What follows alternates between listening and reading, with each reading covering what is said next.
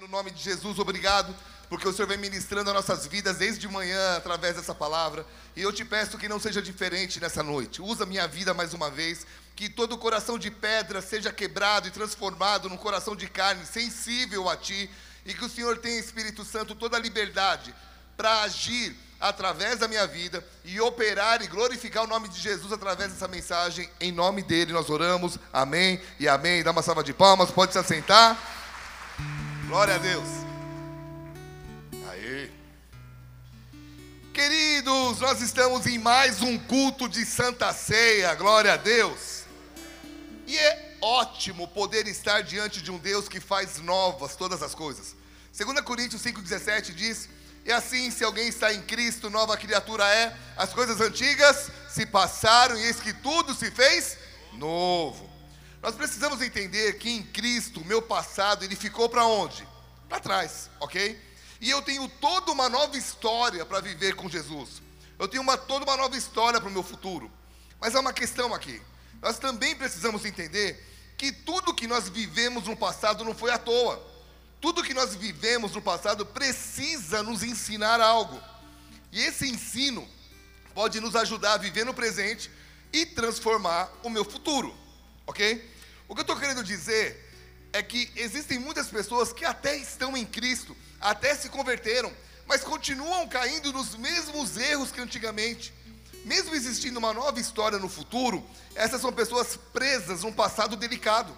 Um passado que insiste em ditar o seu presente, fazendo com que o seu futuro esteja cada vez mais comprometido. E é por isso que Deus deixa a sua palavra porque através dela a gente pode aprender a como vencer qualquer tipo de passado difícil e escrever futuros brilhantes. 2 Timóteo 3,16 diz assim: Toda a escritura é inspirada por Deus e útil para o ensino, para a repreensão, para a correção, para a educação na justiça, a fim de que o homem de Deus seja perfeito e perfeitamente habilitado para toda boa obra. Biga, onde você quer chegar com tudo isso? Eu vou te contar uma história agora e daqui a pouco você vai entender onde tudo isso se liga, se linka. Amém? Na última, ah, só três pessoas disseram amém? Amém? Participa comigo, vamos lá. Na última mensagem que eu ministrei, que não foi domingo passado, se eu não me engano, retrasado, eu ministrei uma mensagem chamada Responsabilidade é a nossa responsabilidade. Onde eu fiz uma pergunta: O que, que leva um povo que está sendo guiado por Deus tem Deus como seu rei, abrir mão desse governo para ser guiado por um homem, por homens, por reis terrenos. Nós falamos sobre aquele episódio onde os, os israelitas pediram um rei para o profeta Samuel. E mesmo eles tendo a direção de Deus, mesmo eles vendo milagres que vinham das mãos de Deus, mesmo eles tendo provado do sustento que vinha de Deus, eles preferiram ter um rei sobre eles. E nós vimos que foram três fatores que os levaram a tomar essa escolha, a tomar essa decisão. Vou repetir só um pouquinho para você se situar aqui na mensagem de hoje. Posso?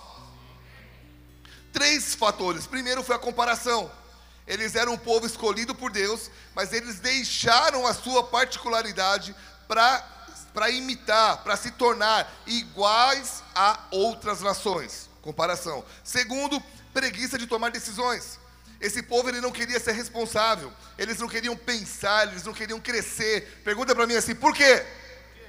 Porque, meu irmão, toda vez que você é responsável por uma decisão, presta atenção em mim, você é responsável por uma decisão e dá errado, de quem é a culpa? Minha? De quem tomou. Gente, vamos encerrar esse culto? Vocês estão muito dormindo. Eu estou desde as 10 da manhã pregando aqui, gente. Se tinha que alguém estar tá cansado, se alguém era eu. Então vamos lá. Vocês estão aqui comigo? Então que toda morte vá embora. Em nome de Jesus. Amém? Que essa zica saia de você agora. Vamos lá. Amados, você toma uma decisão e aí dá algo errado. Essa de quem é a culpa? De quem toma a decisão. Amém? Agora, se alguém toma a decisão no teu lugar e dá errado, a maneira mais a, a, maneira menos dolorosa de você sair e enfrentar a situação é culpando quem tomou a decisão. Estou aqui comigo? Amém? Então você vê o quê? Que esse povo, eles não estavam dispostos a, a se tornar responsáveis por suas decisões. Eles queriam que o rei tomasse uma decisão por eles. E aí veio a terceira característica, o terceiro fator, que é eles tiveram medo das dificuldades. Eles queriam que um rei lutasse as suas guerras, mas eles se esqueceram que eles nasceram para guerrear, que eles eram um povo guerreiro. E ao invés de ir para a guerra, de entender esse chamado, eles estavam buscando sossego, eles estavam buscando paz, eles estavam falando assim: é, cara, nós não queremos guerrear, deixa o rei guerrear no nosso lugar. Em outras palavras, eles estavam negando a sua essência. Amém? Agora, onde tudo isso começou? Repete comigo: com os maus, mais forte, com os maus pensamentos. Quando eles olharam para as nações ao redor, eles pensaram assim: ei, eles têm reis por que a gente não? E olha que é o poder de uma mente não blindada por Deus. O fato de você olhar para outras pessoas e esquecer a sua essência e querer se parecer com elas. E é por isso que a Bíblia nos dá esse conselho, Romanos 12, 2. Não vos conformeis com esse século, mas transformai-vos pela renovação, da, pela transformação e renovação da sua mente, do seu modo de pensar, para que você possa experimentar qual seja a boa, perfeita e agradável vontade de Deus. A vida está mostrando, tem mostrado, que não são poucos aqueles que estão vivendo dias difíceis atual, atualmente, por consequência de não ter protegido a sua mente no passado. Agora, eu acredito que nós podemos escrever uma história diferente, sim ou não? Podemos, temos um futuro diferente, mas nós precisamos aprender as lições que foram nos dadas no passado.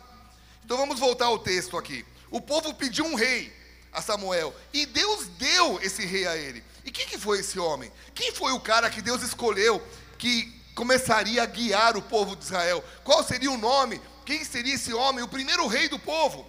Vamos lá, 1 Samuel capítulo 9, versículo 1.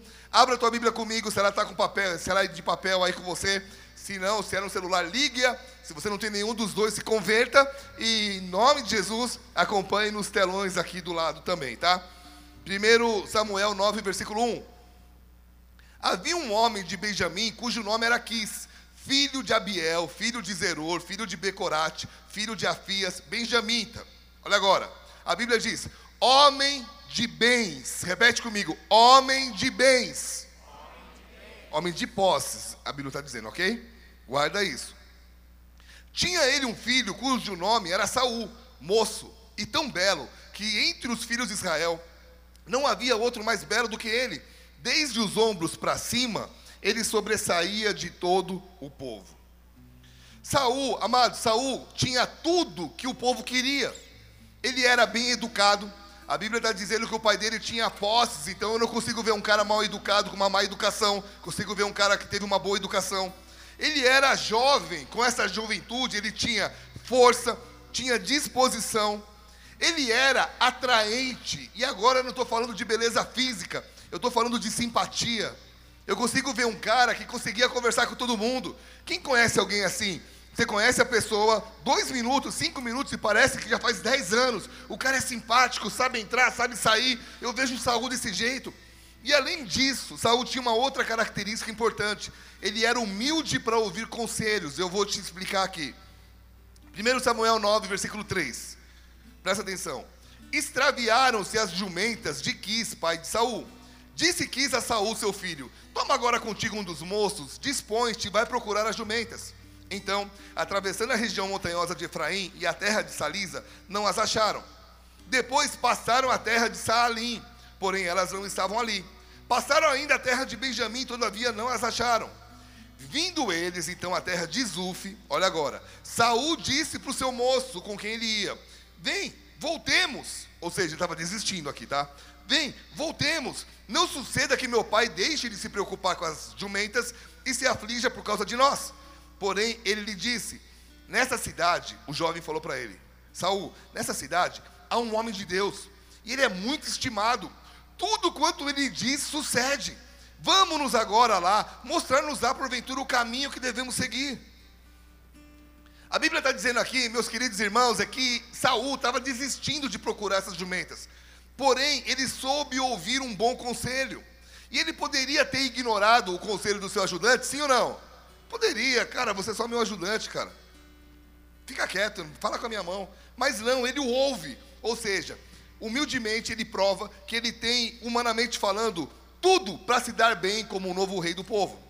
Outra questão importante a ser relatada aqui é que ele tinha princípios de honra no teu coração, no coração dele. 1 Samuel 9:7.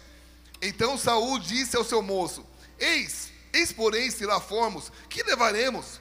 O que, que nós levaremos aquele homem? Porque o pão dos nossos alforjes se acabou, e presente não temos que levar ao homem de Deus. O que nós temos? Então o que, que a gente vê? Um jovem talentoso, e porque ele não desistiu de cumprir o que o pai lhe havia pedido, e, e soube ouvir um bom conselho, ele não só ficou sabendo do paradeiro das suas jumentas, mas ele descobriu o seu propósito de vida. Olha para mim, amados. Eu recebo muita mensagem no Instagram de pessoas falando assim: Biga, você fala muito sobre propósito. É, qual é o meu propósito? Como é que eu descubro o meu propósito? Essa mensagem, presta atenção nela, que ela tem tudo para te ajudar a descobrir o seu propósito. Pode dizer amém? Vamos ver aqui o que acontece. Segundo, é, versículo 19 e 20. Samuel respondeu a Saul e disse: Eu sou o profeta, sobe adiante de mim ao alto, hoje comereis comigo. Pela manhã te despedirei, e tudo quanto está no teu coração te declararei. Quanto às jumentas que há três dias se te perderam, não se preocupe o teu coração com elas, porque já se encontraram. E para quem? Olha agora. E para quem que está reservado tudo que é precioso Israel? Não é para ti e para a casa do teu pai? Que estava falando? Cara, você vai ser o rei. E só daqui dá para tirar algumas lições maravilhosas. Vamos lá, amado. O povo de Deus queria um rei, sim ou não? Eles estavam abrindo mão de ter Deus como seus reis. Mas Saul não tinha nada a ver com essa história, como seu rei. Né? O povo estava abrindo mão disso. Mas Saul não tinha nada a ver com essa história. Ele estava apenas vivendo a sua vida. E de repente ele encontra o profeta Samuel e a sua vida, repete comigo, nunca mais foi a mesma. Um encontro e a vida dele mudou. Meu irmão, eu profetizo que nessa noite algo vai acontecer na tua vida e muita coisa pode mudar, amém? Um encontro e a vida desse cara mudou. Então nós vamos agora estudar as lições que Saul pode nos passar no início do seu ministério. Nós vamos falar sobre Saul em próximos cultos. Saul é o, é o típico cara que começou bem e não terminou bem. Amém? Eu sei que ele não terminou bem, mas eu não quero falar disso agora. Eu quero falar do seu início. Como é que esse cara, no meio de tanta gente, é escolhido para ser o primeiro rei? O cara que seria é, escreveria uma história como o primeiro rei de Israel. Vamos agora a 315 lições sobre a vida de Saul. Mas se você participar, eu consigo diminuí-la para duas, três lições. Estão aqui comigo?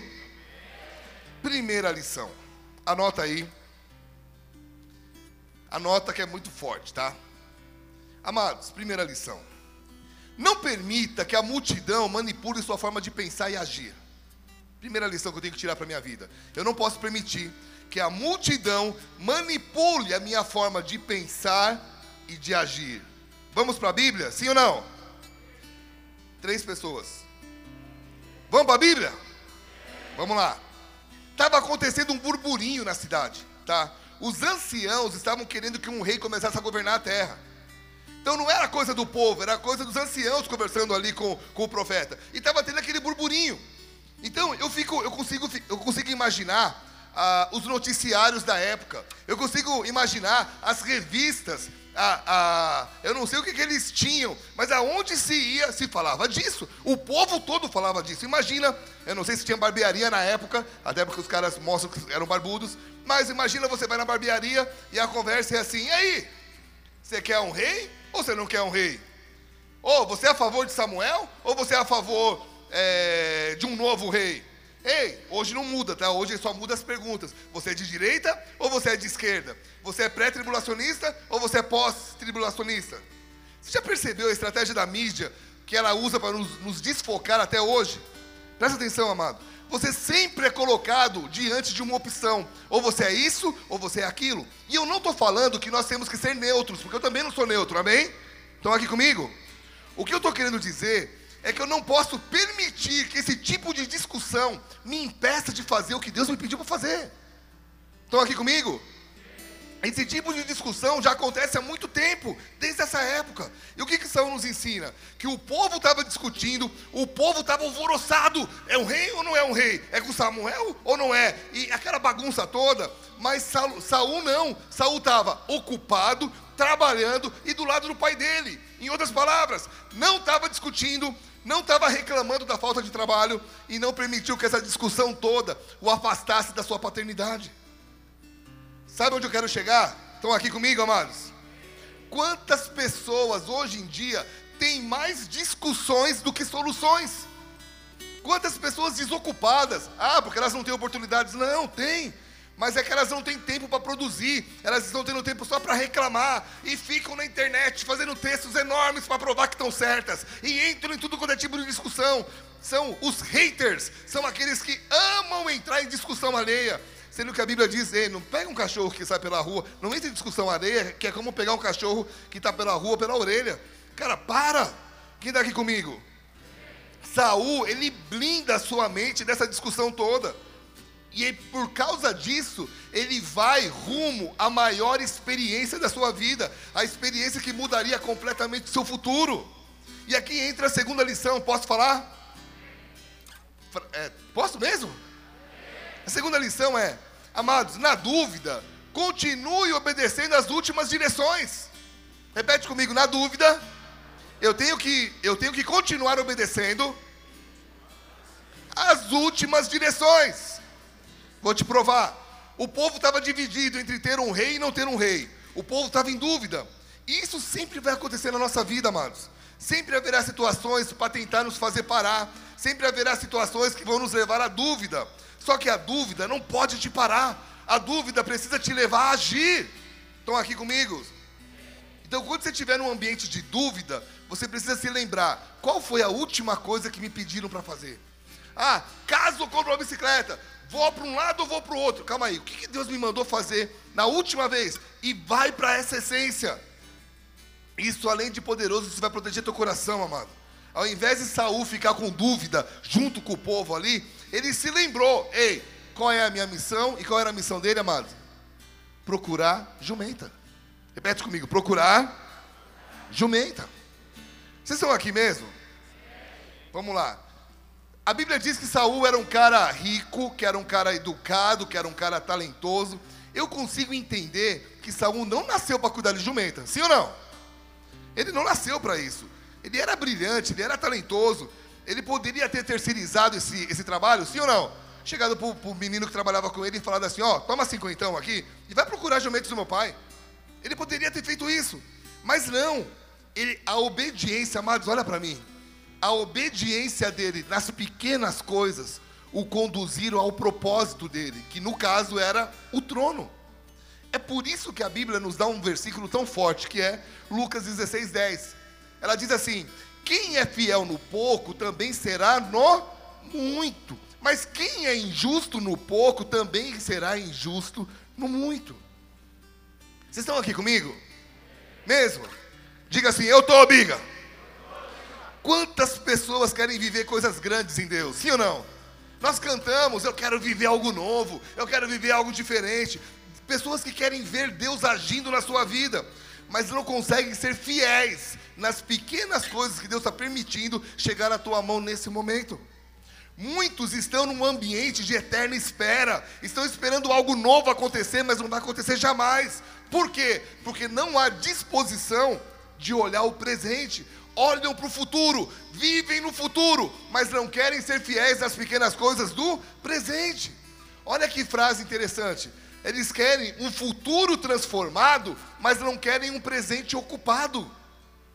Eles querem coisas novas, mas não querem se dedicar para isso. Querem uma nova unção, mas não agem com aquela que possuem. Fala para o irmão do lado, meu querido irmão. Gente, assim, meu querido irmão, Assim, por favor, entenda: ninguém nasce grande. Amém? Meu irmão, ninguém nasce grande, ninguém começa com muito. E esse é um princípio muito forte de vida, que é toda floresta começa com uma semente, mas para que essa semente possa germinar, crescer e germinar, ela precisa morrer. Quantas pessoas negando ao mundo seus maiores talentos, porque estão esperando algo grande acontecer, estão esperando é, coisas grandes acontecerem, mas não move uma agulha sequer com aquilo que Deus te deu.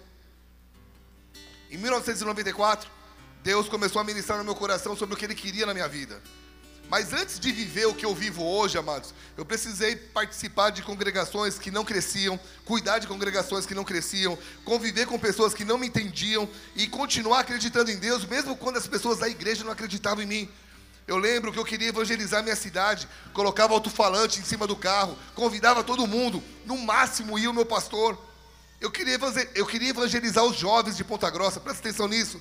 E eu não tinha nada, eu não tinha um grande projeto evangelístico, eu não tinha um patrocinador por trás, mas eu tinha uma coisa que era muito pequena, mas que era o que Deus tinha me dado, que era um skate. Então eu ia, fechava as ladeiras, as ruas lá de Ponta Grossa, fazia a apresentação e depois pregava. Nessa né? Vivi se converteu, o pastor Tener de Guarapuava se converteu. Quando eu me casei com a Vivi, nós começamos a obedecer com aquilo que a gente tinha. Nós não tínhamos muitas coisas, mas o que, que a gente tinha? disposição de mudar de cidade e acreditar que Deus ia fazer uma coisa nova. Isso nos levou a Floripa, nos levou a Niterói, nos trouxe em 2004 aqui para Curitiba e hoje nós estamos vivendo o que estamos vivendo, glória a Deus.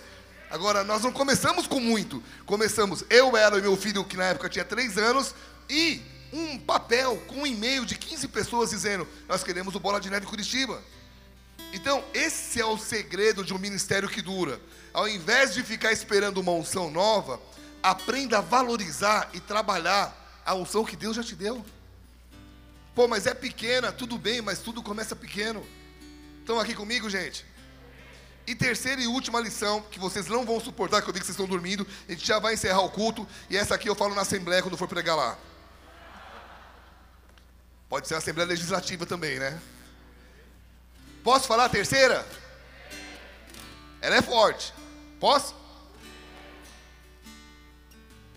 Vamos lá, amados, permita que a obediência nas pequenas coisas te leve a grandes experiências. De novo, permita que a obediência nas pequenas coisas te leve às grandes experiências. Presta atenção em mim, vem cá. Saul, ele era extremamente talentoso, sim ou não? Mas ele obedece seu pai, isso, ele ouve o conselho de um amigo e ele chega até o profeta Samuel. Até aqui eu já falei. Mas olha o que acontece.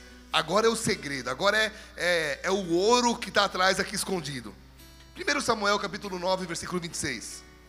Levantaram-se de madrugada e quase ao subir da alva, chamou Samuel a Saul ao eirado, dizendo: Levanta-te, eu irei contigo para te encaminhar. Levantou-se Saul e saíram ambos, ele e Samuel. Desciam eles para a extremidade da cidade, quando Samuel disse a Saul: Dize ao moço que passa diante de nós, ó, dize ao moço que passe adiante de nós. Faz ele seguir o caminho dele. E tu, tendo ele passado, espera, que eu vou te revelar umas coisinhas. Capítulo 10, versículo 1. Tomou Samuel um vaso de azeite, derramou sobre a cabeça de Saul, o beijou e disse: não te ungiu porventura o Senhor, o príncipe, sobre a sua herança, o povo de Israel? Amados, olha o que aconteceu aqui, presta atenção. Saul só estava sendo obediente, Saul só estava procurando a jumenta do pai. Vocês estão aqui comigo, amados? Ele foi humilde o suficiente para ouvir o conselho de um cara que ele podia dizer: Cara, não vou te ouvir, eu sou teu chefe, para de falar comigo. Mas ele ouve, por causa disso, ele conhece o profeta Samuel e de repente ele diz para Saul assim: Pede para o seu moço ir adiante, porque eu vou te revelar algumas coisas que estão escondidas. E aí Samuel pega um azeite e fala assim: Ei, você vai ser o próximo rei, o primeiro rei. Amados, Saul não saiu de casa para ser ungido rei. Vocês estão aqui comigo?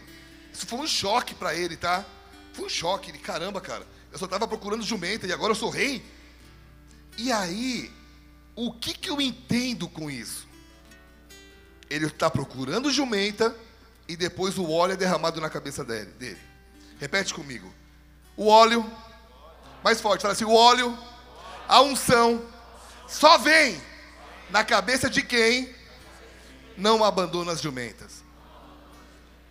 E as jumentas aqui você pode colocar o que você quiser, que é aquilo que Deus está te pedindo para fazer.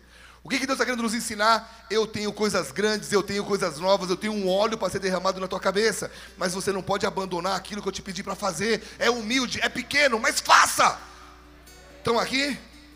Em, amados, Deus valoriza, sabe? A unção só vem, o óleo só vem quando você aprende a valorizar o que Deus valoriza. Aí você me pergunta, Biga, o que, que Deus valoriza? Vamos lá, Deus valoriza cada dom que Ele colocou dentro de você.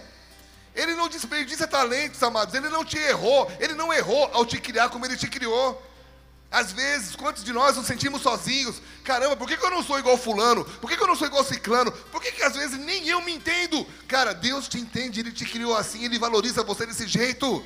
Então aqui, Ele não errou em te chamar, Ele não errou em te enviar. Meu querido, presta atenção, os segredos de Deus, o óleo na cabeça, só vem para aqueles que aproveitam essa oportunidade. E muitas vezes elas estão vindo em frascos pequenos, em embalagens estranhas em pequenas atitudes. Existem segredos a serem revelados para a sua vida, quem pode dizer amém?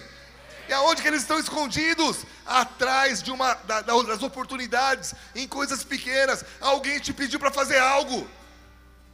Filho, muda para o Paraná, legal, o que, que eu tenho? Eu tinha parado de andar de skate naquela época. E eu olho para o lado, pego o skate, pego duas malas, venho para cá. E é exatamente essa coisinha, um pedaço de madeira, quatro rodinhas embaixo, que Deus fez com que as coisas acontecessem. Eu nem ando mais, mas era o que tinha na época. Era a minha jumentinha. Vai procurar jumenta. Não sou pago para procurar jumenta. Então fica aí esperando uma grande coisa acontecer e o tempo vai passando e nada acontece. Quanta gente na igreja assim, cinco anos, dez anos, estou esperando algo novo. E Deus falando, cara, não vai acontecer. Tem jumenta para você, procurar. Tem uma coisa que eu te pedi lá atrás. Nós queremos os segredos de Deus, sim ou não? Queremos as revelações, queremos o mais, queremos mergulhar profundo. Ótimo, continue essa busca, mas não esqueça que o óleo vai vir quando você fizer o que ele já te pediu. Quem está entendendo? Toda a revelação que você quer, toda a unção que você deseja, está nesse caminho que eu vou te falar. Primeiro, aprenda a ouvir conselhos. Como é difícil ajudar alguém que já sabe tudo. Já conhece alguém assim? Como é difícil ajudar alguém que não precisa de ajuda, que acha que é o, é o bichão. Fala pro irmão do lado, você é o bichão, hein? Tem gente que é o bichão, tipo, você vai querer ajudar, eu já sei. Teve uma vez um cara me ligou de madrugada, era quase meia-noite. Ficamos uma hora e meia conversando. Toda vez que eu tentava ajudá-lo, o cara era pastor de uma igreja, me ligou para pedir conselho. E tudo que eu dizia, ele falava assim: Ah, isso eu já faço, isso eu já sei. Eu falei, mas se você já faz, já sabe, você está me ligando, cara. Deixa eu dormir, cara. Pô, tem uma princesa me esperando. Antes que ela entre na carruagem dela e perca o sapatinho, deixa eu dormir, cara, pelo amor de Deus. Eu não tenho problema nenhum em ficar até 4 horas da manhã conversando com alguém que se abre para ouvir conselhos. Mas como é difícil ajudar alguém que sabe tudo. Aprenda a ouvir. Eu vou ouvir todo mundo? Não, mas aprenda a ouvir. Segundo, você não pode desistir de continuar buscando as jumentinhas. Saul quase desistiu, mas ao ouvir o conselho certo, ele ficou firme. E você precisa entender, amado, olha para mim. Quanto maior a pressão que estiver vindo na tua vida, mais próximo você está de viver o propósito de Deus. E é por isso que muitas vezes as pessoas não vivem, por causa da pressão, elas desistem. Cara, que punk. Pô, tá difícil. Sim, eu sei que tá. Mas o, o inimigo, de alguma maneira, ele também sabe que você está chegando perto. Por isso, vai vir a pressão. Eu não sei o que passou na cabeça de Saul. Para ele chegar e falar assim, cara, chega, não vamos mais procurar. Mas ele ouviu um bom conselho, não desistiu de procurar, e isso me leva à terceira lição aqui. Esteja disposto a ouvir e acreditar nos segredos que Deus tem para a tua vida. E eu quero terminar com isso, mas eu quero te chacoalhar agora. Estão aqui comigo? Meu irmão, e aprenda, esteja disposto a ouvir e a acreditar no que Deus tem revelado para você. Saul ficou sozinho com o profeta, sim ou não? Ficou sozinho, o moço foi embora. E aí ele fica sozinho e ele descobre: Ei, eu vou ser rei. E você não vê ele discutindo. Ah, eu não posso, eu não quero. Aí quanto é que eu vou ganhar? Não, ele fala: Você vai ser rei. Ah, tá bom. Estou aqui. Meu irmão, ele não esperava isso. Mas ele não duvidou do plano que Deus tinha para sua vida. Eu pedi para o culto da tarde para o pessoal fazer uma coisa. E eu vou pedir para vocês fazerem a mesma, tá?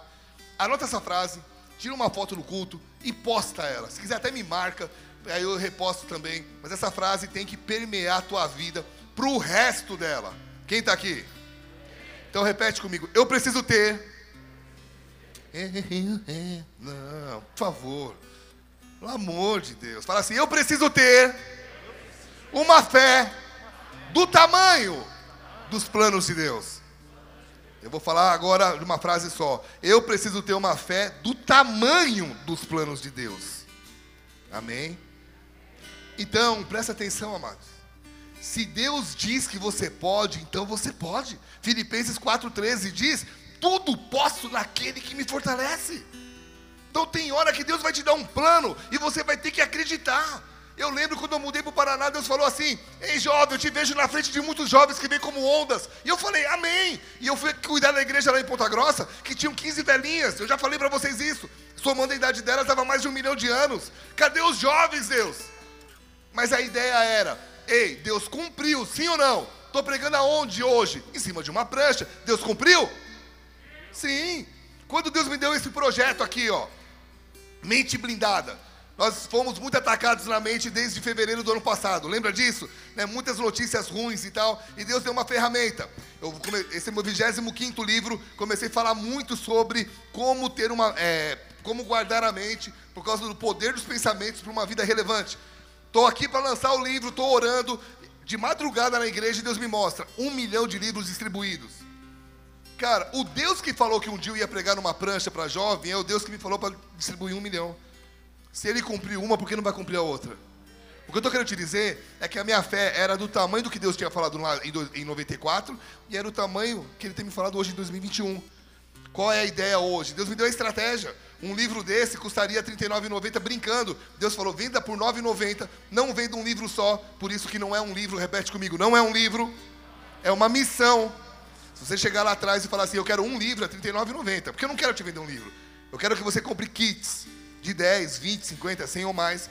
Parcela lá de quantas vezes você precisar. Mas a ideia é, pega um para você, saiu por 9,90 e dá 9, dá 19, dá 49, dá 99, dá 999. Né? Mas a ideia é, ei, é uma ferramenta de transformação. Estão aqui? Eu não conheço um milhão de pessoas, mas juntos nós conhecemos, sim ou não? Agora, aonde eu quero chegar, já fazendo jabá aqui? Mas aonde eu quero chegar? Quando Deus me mostrou esse projeto, a minha fé era desse tamanho. Por quê? Porque ele já mostrou que ele podia cumprir o que ele falou lá atrás. Sabe o que às vezes eu vejo? Que Deus mostra uma coisa para a pessoa e ela é a primeira a duvidar. Ah, não. Não, é difícil.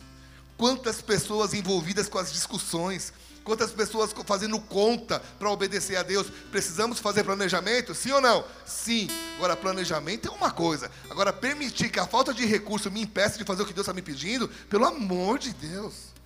É isso que Saul está falando.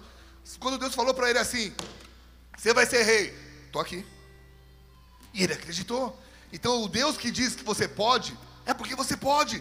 O Deus que diz que você vai resistir nos dias maus é porque ele, ele crê e ele sabe que você vai resistir. Efésios 6,13 diz o que? Tomai toda a armadura de Deus para que possais resistir no dia mau. E depois de teres vencido tudo, permanecer inabaláveis. Amado, um dia essa crise vai passar. E um dia as pessoas vão olhar para nós e nós precisamos estar inabaláveis. Como é que está a tua vida com Deus? Tranquilo? Como é que está a tua vida na tua família? Está aqui a minha família. Agora, é fácil? Claro que não. Mas ele diz: você vai suportar. O Deus que diz assim: ei, a aflição que está te buscando aí, você pode vencê-la. E se ele diz que pode, é porque a Bíblia diz que você pode. João 16, 33. Estas coisas vos tenho dito para, vos tenho dito para que tenhais paz em mim. No mundo passais por aflições, mas tem de bom ânimo. Eu venci o mundo. E aí Jesus dizendo: se eu vencer, você vai vencer também. E quando ele diz, ei, você não está sozinho, é porque, amado, olha para mim, você não está sozinho. Olha o que a Bíblia diz, Isaías 43, 2. Quando passares pelas águas, eu serei contigo. Quando pelos rios, eles não te submergirão. Quando passares pelo fogo, não te queimarás, nem a chama arderá em ti. O que, que Deus está dizendo? Ei, aprenda a andar pelo que você crê, não pelo que você vê. Nunca foi por vista, sempre foi por fé. Dá uma salva de palmas ao Senhor.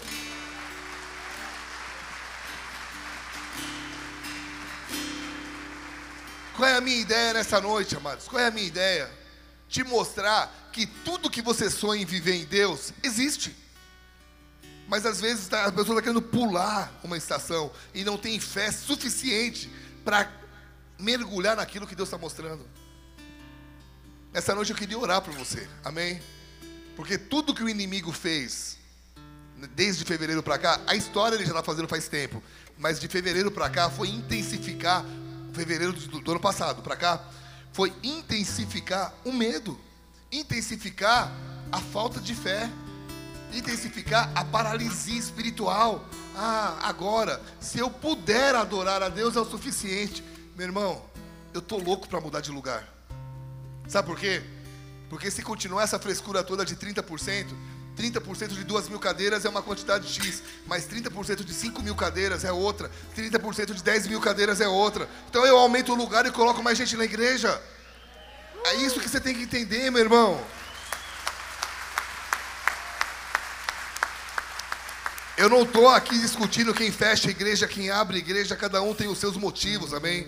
Mas eu estou querendo te dizer que o, o inimigo está querendo te paralisar e Deus está querendo que você tenha a fé do tamanho que Ele tem. Deus não foi pego de surpresa, cara. Eu já brinco, já falei isso 200 mil vezes. Deus não está internado com oxigênio. Deus não está lá precisando sair da UTI. Deus está dizendo assim: eu continuo com os meus planos em pé. Quem vai acreditar? E eu estou levantando a mão e está dizendo: Deus, está real ainda? Por isso que eu não desisto de ir para um lugar maior. Agora eu estou mais incentivado ainda. Que agora eu posso ir na lei e ter uma multidão. Quem está entendendo? Deus quer fazer isso na tua vida. Ah, você vive no fantástico mundo de Bob. Vamos lá? Me dá cinco anos para ver quem está certo nessa conversa toda. Porque em cinco anos já vai ter passado. Pode vir outras crises, mas essa vai ter passado. Em nome de Jesus, amém? Hoje vai estar arrebatado. Daí a gente conta no céu essa história, né? Ou oh, lembra aquele dia lá, pô, toma aqui. E, aí, e se a gente se encontrar, glória a Deus, amém? Quem vai me encontrar lá? Fabrício, se você quiser assumir a igreja quando for arrebatado, fica à vontade, tá? Pode pegar meu carro, assumir, pregar aqui. Tá fora, né? Deixa pro coxinha. a ideia, meu querido, é Deus ele vai continuar fazendo o que ele falou que ia fazer. Crises já passaram na história. Várias crises. Outras que mataram mais pessoas do que essa. Mas depois Deus continuou cumprindo. Com quem? Com todo mundo? Não. Com quem teve a fé do tamanho do plano dele. Aumenta o nível. Aumenta a expectativa. Continua acreditando que o Deus que te falou é fiel para cumprir o que te prometeu. Feche seus olhos, abaixe tua cabeça. Eu quero orar por você, meu querido irmão, minha querida irmã que devido às más notícias se afastou, congelou, esfriou, seu relacionamento com Deus não está como era antes. Você está mal, você está um pé de se desviar, tá, ou já se desviou, ou talvez nem, né, só está aqui na igreja hoje por um convite, apertou, e aí você está dizendo, caramba, eu fui na igreja, precisava de uma, de uma reza brava, então eu fui lá. Mas amado e amada, eu quero te dizer que o Deus que ressuscitou Jesus dos mortos, que teve poder para curar pessoas naquela época e continua curando hoje, tem poder para continuar cumprindo o que ele prometeu a você. Mas ele não me prometeu nada, nem crente eu era. A Bíblia diz que antes de você nascer, Deus escreveu uma história sobre a sua vida. E é a hora de você voltar a esse script. É a hora de você voltar ao original. É a hora de você voltar a viver a história que Deus tem para a tua vida. Mas para isso você precisa querer. Essa é a questão. Muitos não querem, muitos querem um milagre, mas não querem viver a história que ele tem. Por isso, nessa noite, se você entendeu essa mensagem, está afastado dele, por favor, reconheça-o como seu Senhor, reconheça-o como a, reconheça, reconheça-o como aquele que pode mudar a sua história para sempre. Saul encontrou Samuel, sua vida foi mudada. Você vai encontrar o Senhor nessa noite, a sua vida vai ser transformada, mas você precisa encontrá-lo. Então, de olhos fechados, eu quero orar com você. Poxa, pastor, eu estou nessa situação. Então, eu não vou pedir para você ficar em pé. Não vou pedir para você vir aqui na frente, mas eu queria orar por você. Se é o teu caso, coloca a mão no teu coração e repete uma oração comigo. Diga assim: Senhor Jesus, Senhor Jesus nessa noite, nessa eu, noite te peço perdão, te peço pelo, perdão meu afastamento, pelo meu afastamento, por estar longe de ti, longe pelos, de meus ti, pecados, pelos meus e eu quero pecados. declarar eu quero que eu declarar creio que eu que creio Jesus Cristo que Jesus é o Cristo Filho do Deus vivo, é o Filho do Deus que, vivo, nasceu, que nasceu, cresceu, cresceu, morreu, morreu, mas ressuscitou ao terceiro dia. ao e é terceiro para. Ele, é para Jesus Ele, Cristo, Jesus que eu Cristo, entrego a minha que vida, eu entrego a minha desde agora desde e agora, para sempre. para sempre. Espírito Santo, eu te peço que de uma forma poderosa o Senhor venha trabalhar no coração, no, na, no íntimo de cada um que está fazendo essa oração agora. Pai, chacoalhe essas vidas e mostre a eles quem tu és e o que o Senhor pode fazer em nome de Jesus. Dá uma salva de palmas a Ele. Você que fez essa oração pela primeira vez, você que está aqui na igreja, meu querido irmão, minha querida irmã, lá, ó, dá uma olhadinha na saída ali, ó. Tem os irmãos, mexe aí a prancheta, que está meio escuro. Aqueles irmãos ali, ó, mexe com força o último. Você está assim, ó. Mexe. Tudo bem, a prancheta está pesando. Ah, aqueles irmãos ali, eles. Aê! Aqueles irmãos ali, eles vão estar naquela salinha na saída. Qual é a ideia daquela sala, tá? Nós queremos te dar um livro de presente. Nós queremos anotar o seu nome, teu telefone e começar a criar um vínculo de amizade. Porque nós sabemos que sozinhos a gente. Fica tranquilo, é só Jesus voltando. Eis que ele bate a porta, ó. Quem olhou assustado, você se converte, irmão. Pelo amor de Deus. Tem gente que. Teve uma vez que eu estava assistindo com a Viviane e o Lucas. Acho que a Viviane não estava, ou a Viviane estava, não lembro se ela era pequenininha gente estava assistindo aquele filme, o que arrebata lá, o Deixados para Trás. E aí chegou pizza no nosso condomínio. E eu falei, Lucas, vai lá pegar. E quando ele voltou, nós tiramos a roupa, deixamos tudo bonitinho assim no sofá e se, troca, e se trocamos no banheiro. Uh! Cara, o moleque se converteu, cara. Então imagina se a gente faz um negócio aqui agora e apaga as luzes e eu abro um buraco e mergulho aqui, e todo mundo fica, só o pastor que não. Mas vamos lá, falando sério, amados. É, não deixa de dar o seu nome ali, amém? É muito importante para a gente criar um vínculo de amizade, amém? Feche seus olhos mais um pouquinho, quero fazer mais uma oração. Eu queria orar por você que é cristão, você não se desviou, tá? Mas você sabe que tem, que tem coisas novas. Você sabe que Deus te prometeu coisas diferentes.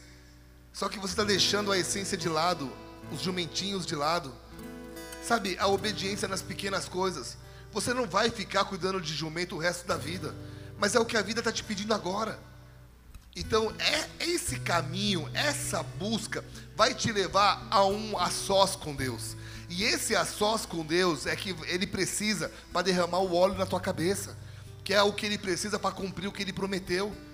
Então, não tenta pular degraus, não tenta pular aqui, é, entrar em atalhos. Não, com Deus não funciona assim.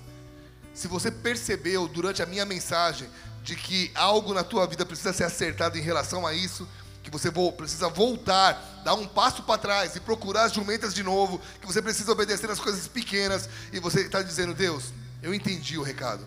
Se isso que o Senhor quer, amém, eu estou aqui. Se é o teu caso, coloca a mão no teu coração. Deixa eu orar por você. Pai, nessa noite, nós estamos diante de um Deus que cumpre tudo o que pede, tudo o que diz. O Senhor é o Deus que tem a chave de Davi, que abre e ninguém fecha, que fecha e ninguém abre. E eu sei que o Senhor, que há pessoas aqui, que o Senhor já deu promessas incríveis, maravilhosas, e que muitos estão desesperados, porque os anos estão passando e nada está acontecendo. Estão como Abraão, como Sara, dizendo: O Senhor me prometeu um filho, mas nada aconteceu até então. Pai, nessa noite eu quero te pedir, ajude, ajude, Espírito Santo, ajude cada pessoa que está fazendo essa oração agora a entender qual é o passo que ele tem que dar agora, qual é a jumenta que ele tem que procurar, qual é a, a, a direção que ele tem que obedecer para que o Senhor possa levá-lo ao, ao momento que ficarão a sós contigo e onde o óleo será derramado. Então eu te peço, Espírito Santo, chacoalha essas vidas, Saul nunca mais foi o mesmo depois desse óleo na cabeça. E eu profetizo, Pai, em nome de Jesus, que essa mensagem faça com que muitos sejam chacoalhados em casa, aqui na igreja, que nunca mais as vidas sejam as mesmas, porque nós resolvemos buscar jumentas, nós resolvemos obedecer as pequenas coisas. Nós queremos grandes, mas vamos ser fiéis às pequenas, em nome de Jesus. Se você querer dar uma salva de palmas, um grito de júbilo a Ele.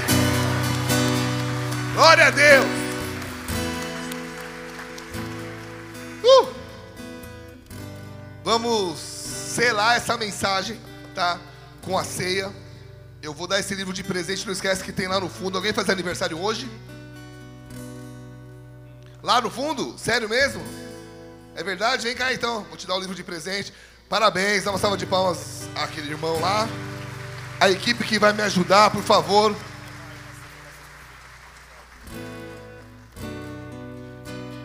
Cadê o irmão? Ah, tá ali.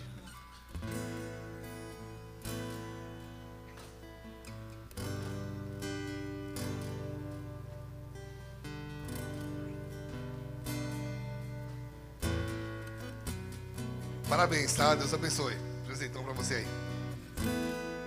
Amados, a ceia é um momento muito especial onde Jesus encontrou seus discípulos e disse assim: Façam sempre, se reúnam e lembrem lembre-se que eu vou voltar. E como ele não voltou, é porque ele vai cumprir ainda, ele vai voltar. Então nós precisamos continuar participando, amém? O que, que te impede de tomar ceia? A Bíblia diz para você analisar a sua, a sua vida. Ah, eu sou de outra igreja, isso me impede? Não. Ah, eu não sou batizado, isso não te impede também. O que te impede, a Bíblia fala que é pecado. Coisas que Deus não se agrada. Mas para isso, é uma oração de distância ao arrependimento, de, da, da mudança. Então, se de repente o Espírito Santo está te falando, cara, eu sei o que você fez, você brigou com fulano, você está mal. Aproveita esse momento, peça perdão para ele, mas não deixe de participar. É a renovação de uma aliança. E se você brigou com alguém que é especial, mesmo que não seja, mas se você brigou com alguém, cara, faz um compromisso com Deus de saindo daqui, mandar mensagem para a pessoa e dizer, cara, me perdoa, vamos ter uma, né, uma vida em paz. A Bíblia diz que se depender da gente, nós temos que ter paz com todo mundo. Se você quer ficar sempre provando que está certo, talvez você tenha que morar lá no Tibete, porque muitas vezes você vai ser injustiçado. É a vida. Mas como Saul, não fica tentando provar que está certo e vamos ter uma vida mais, mais tranquila. Quem entendeu diz amém. Então nós vamos, vamos orar e daqui a pouco a equipe vai estar distribuindo, tá? Pai, nós queremos em nome de Jesus abençoar esses elementos e te agradecer por essa aliança, te agradecer por esse momento tão especial. Pai, ministra os nossos corações durante essa ceia, em nome de Jesus. Vamos servir e vamos adorar ao Senhor.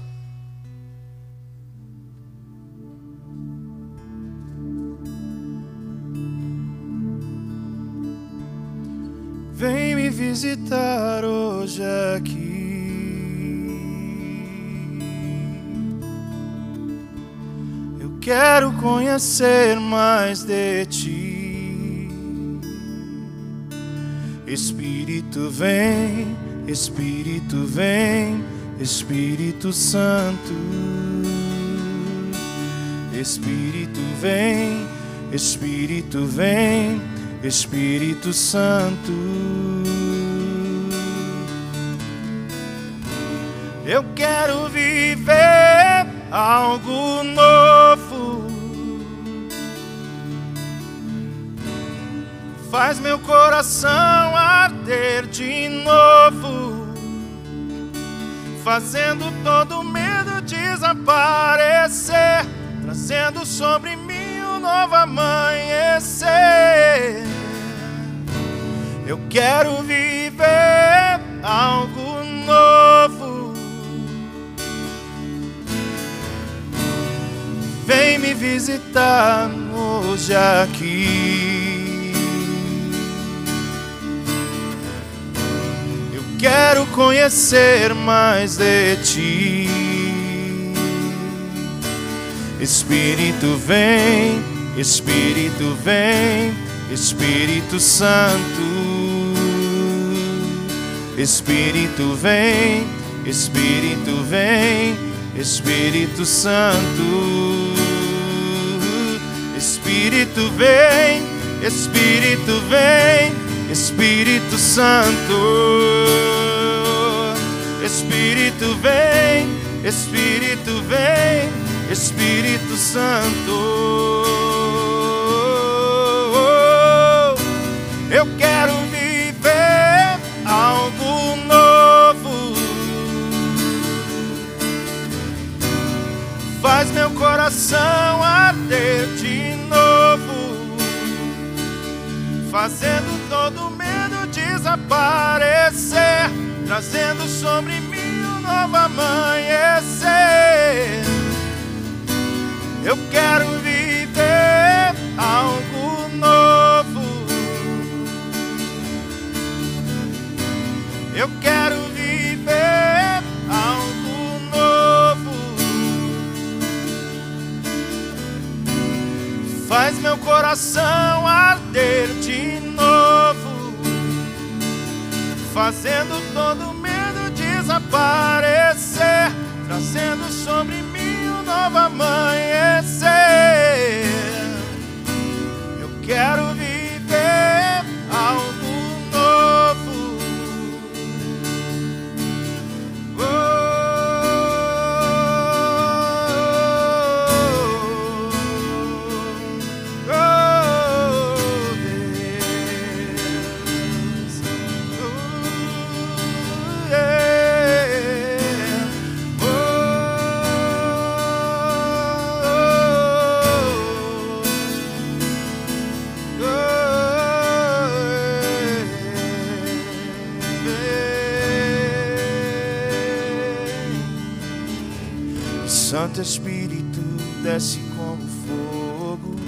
Santo Espírito, desce como fogo.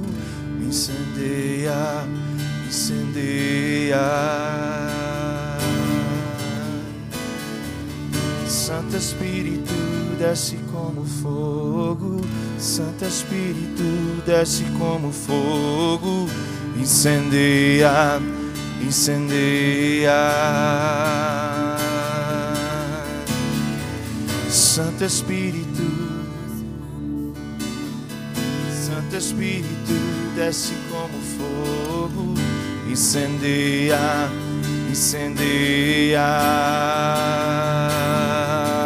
Oh, Santo Espírito, desce como fogo. Santo Espírito, desce como fogo. Incendeia.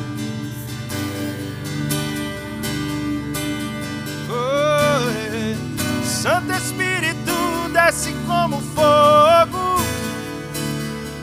Desce como fogo. Incendeia, incendeia.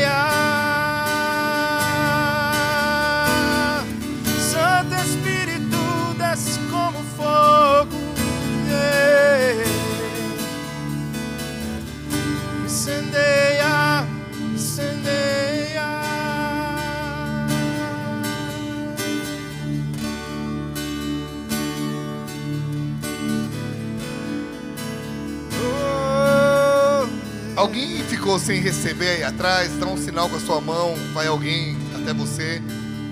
Todo mundo recebeu? Lá em cima? Ó, lá em cima tem o pessoal sem receber. Ah, mas já tem gente servindo aí, tá? Tá chegando já. Deixa eu servir aqui.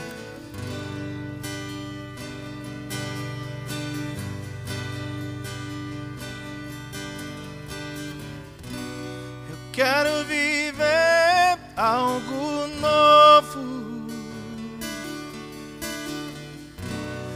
Faz meu coração arder de novo, fazendo todo medo desaparecer, trazendo sobre mim um novo amanhecer. Eu quero viver algo novo. Faz meu coração. Faz meu coração arder de novo, fazendo todo medo desaparecer, trazendo sobre mim um novo amanhecer. Vamos orar? Pai querido, obrigado por esse momento, obrigado por esse cálice, obrigado por esse pão que simboliza o teu corpo que foi moído por nós, esse suco que simboliza o teu sangue que foi derramado, e obrigado porque, por causa dessa atitude sua, nós temos acesso ao Pai, nós podemos ser chamados de filhos, nós renovamos agora nossa aliança contigo e te agradecemos por esse momento, em nome de Jesus. Coma do pão, beba do cálice e continue adorando ao Senhor em nome de Jesus. Eu quero viver algo novo. Faz meu coração arder de novo, fazendo todo medo desaparecer, trazendo sobre mim um novo amanhecer. Aleluia. Dá uma salva de palmas a Jesus. Queridos, as pequenas coisas fazem toda a diferença, amém? Que você possa ter isso no teu coração, que você possa ter isso durante essa semana. Ah, mas se eu assistir a conferência de casa não é a mesma coisa, é. Deus pode te derramar algo, mesmo à distância. Deus pode fazer coisas na tua vida, mesmo você estando a quilômetros de Curitiba. Então valorize as pequenas coisas, valorize as pequenas atitudes, valorize as jumentinhas, porque elas vão te levar até o caminho do óleo na cabeça, amém? Repete comigo assim, Senhor Jesus, obrigado pela tua palavra, e eu te peço, me ajude a colocar em prática tudo que eu aprendi hoje, porque o Senhor é o meu pastor, e nada vai me faltar. Oremos juntos. Pai nosso que estás nos céus.